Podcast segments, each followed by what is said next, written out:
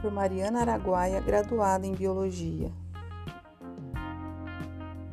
Você já ouviu um sapo coachar? O coacho dos anfíbios anuros, em termos científicos, é chamado de vocalização. Na grande maioria das vezes, é o macho quem vocaliza, e esta é uma forma de defender territórios e atrair fêmeas, e principalmente quanto à primeira, é também uma forma de economizar energia. Como é sabido, os anfíbios são ditos animais de sangue frio, o que significa, em termos mais simples, que a temperatura corporal deles depende do ambiente no qual estão.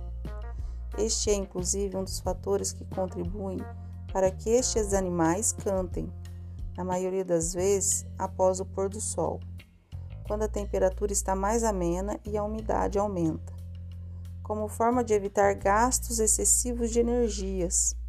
Por exemplo, combate com outros machos por territórios ou fêmeas, o indivíduo vocaliza.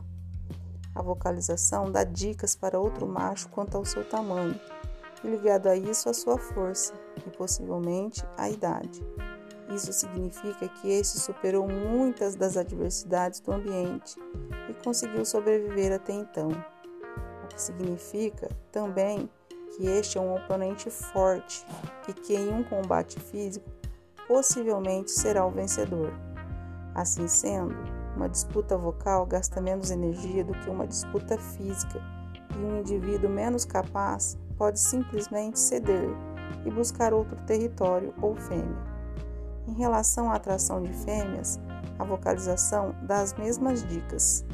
Fornece informações acerca de suas condições físicas, indicando a possível parceira que poderá ser um bom reprodutor ou não, fornecendo filhotes mais fortes e saudáveis, uma vez que uma fêmea só pode ter seus gametas fecundados por um macho.